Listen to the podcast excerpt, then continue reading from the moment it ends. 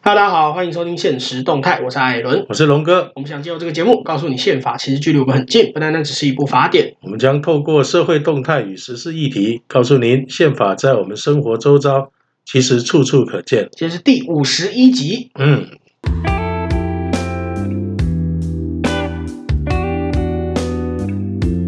龙哥，那个上一集有讲到一点点，嗯，对，其实真的是很一点点。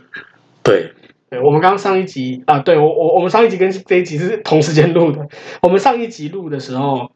也讲说日本的参选那个自民党总裁的其中的候选人叫野，诶、叫野田圣子，嗯，他是他是四个总裁参选人里面唯一对中国加入 CPTPP 表示不不表示反对的人。 CPTPP 是什么？你要讲对给大家听对啊。，这就是我们今天的主题 CPTPP。CPTPP 嗯是什么？是跨太平洋伙伴全面进步协定的缩写。嗯呃，不要问我英文怎么讲，我不会。好，那那这个这个其实就是一个呃，大家大家如果大家如果有印象，前几年的话，那个从奥巴马时代开始一直在提倡的一个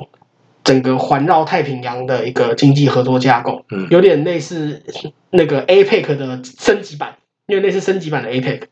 嗯对，然后然后会退逐步消除关关税壁垒等等的。那为什么叫 CPTPP？是因为它原本是美国奥巴马时代主导的 TPP，对然后奥巴马卸任之后换了川普。对那川普川普本身我们之前讲过很多次，他是个超级单边主义的人嘛，对，他怎么可能支持这种国际贸易？所以美国在二零一七年退出了 TPP 协定。那可是当初美国主导 TPP，但是美国现在又退出 TPP，就没有人主导了嘛？对，所以变成第二里面第二有第二强权国家就是日本，日本，对，他就他就把这个东西改成了 CPTPP，做变成全面进步协定，等于变成一个日本主导的跨太平洋的经济合作架构。对，对，那这件事情，这件事情的有趣的地方在哪里呢？是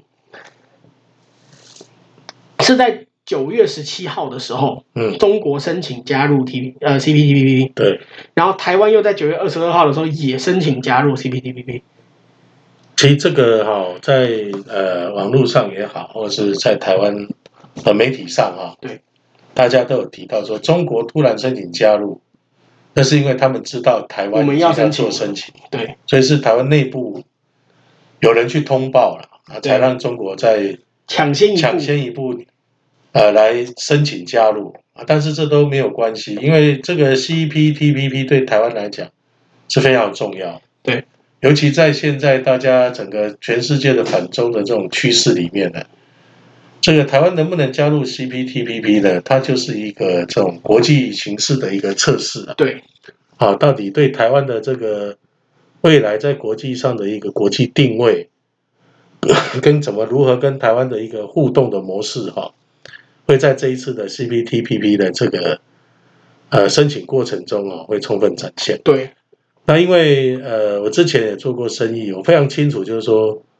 加入这个呃所谓的跨太平洋伙伴全面进步协定的重要性。对，因为呃，台湾一旦被接受的话，那实际上包括东协，包括其他的这种所谓的跨区域的这个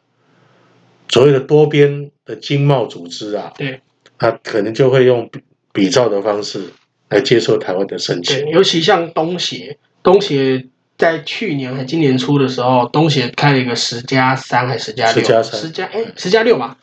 我记得有印度啦，有印度了，我不是我不是很确定，反正反正就是东东协十加几就对了。那这个加几里面呢，整个东亚只有两个国家不在里面，嗯一个是北韩，一个台湾嘛，另外一个是台湾。对对，所以那为什么会这样？因为当然我们知道会有很多中国的压力嘛，中中国本身。中国在哪个国际组织，那那那个国际组织就会受制于中国压力，然后可能会拒绝台湾，或者是给台湾很少的权利。对，那也导致这样子，所以我们目前暂时，就算我们想，我们应该也加入不了东协。那那如果有，如果我们加得了 CPTPP 的话，可以等于是透过 CPTPP 可能绕一圈，变成实际实际在东协的影响范围里面。因为呃，在整个这种所谓的多边贸易协定哈、还有国际的这种贸易组织的参与，最最重要的就是彼此的一个关税优惠了。对，好，那你说像台湾没有办法加入这个东协，或是像那个其他的多边组织来讲的话，我们光是出口，我们就比人家要多十七十七趴关税的负担。对，啊，那所以我也非非常佩服我们台商啊，我们台湾的这个企业企业家哈、在这么艰苦的环境之下，他们还能够啊，在这个很积极的哈、去突破这个中国对我们在整个经济上的一个封锁封锁啊，然后去创造这个产业的这个利润，然后维持台湾的整个一个产业的发展。对，好，在借借这个节目，我们是要跟这些企业家致敬，致敬，非常真的非常不容易，真的很非厉常害不。容易。嗯对，那所以其实台湾在这么艰困的环境里面，那那当然 CPTPP 对我们来说就非常重要，尤其我们现在加入的国际经济组织应该只有 WTO 跟亚太经合会。对，而且在我我记得应该没 WTO 有里面，我们也遭受到中国的很多的这个阻碍嘛。对，尤尤其 WTO 它是一个更相对框架性的，所以它的它要你减少的一些关税壁垒啊等等的都都没有那么的强因硬。为照理说，我们应该是可以在这个用 WTO 的架构去跟各个国家进行贸易谈判。对，但是问题就是说，这个中国啊，都以啊，必须要先跟他谈判，好、就各个国家对关于台湾的这个这个关税，就是台湾的贸易的问题呢，必须要由中国先跟台湾完成谈判之后，对啊，然后在中国的应允之下，才能够进行对，那就跟是其他国国际国际组织的，就是他就是矮化透过这把台湾地方化嘛。对好，那这对台湾来讲当然是非常不能接受啊。对啊哎，那所以我们在很多的这种，你不要说什么国际的政治组织啦，或者什么组织，光是这个国际的经贸组织，中国就要打压我们嘛。对然后再来你看啊，最近为什么国民党啊在年底要搞所谓的这个莱猪公投，他们叫莱猪公投，，对反莱猪嘛，他目的就是要利用啊这个美国猪肉的进口啊来打击啊台湾在整个一个国际社国际经贸组织努力的这种。就要打击台湾嘛，对，哦然打打后配击合台湾中努力国的成果，配合中国的这种政策嘛。对像中国进口美国猪肉，一年都是几千万吨啊。对啊，尤尤其尤其中国在非洲猪瘟之后，是啊，对那所以来讲的话，这个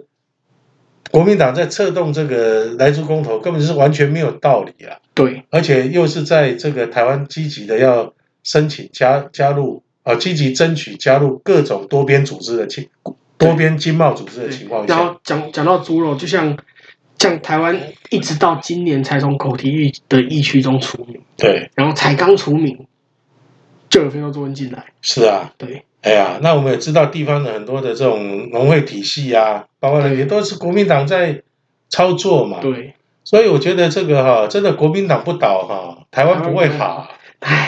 哎真呀，的，其其实光是一个 CPTP 就真的可以看出很多这种东西，像像中国。像台湾申请加入的时候，中国外交部马上就很不爽，他说我们坚决反对，说什么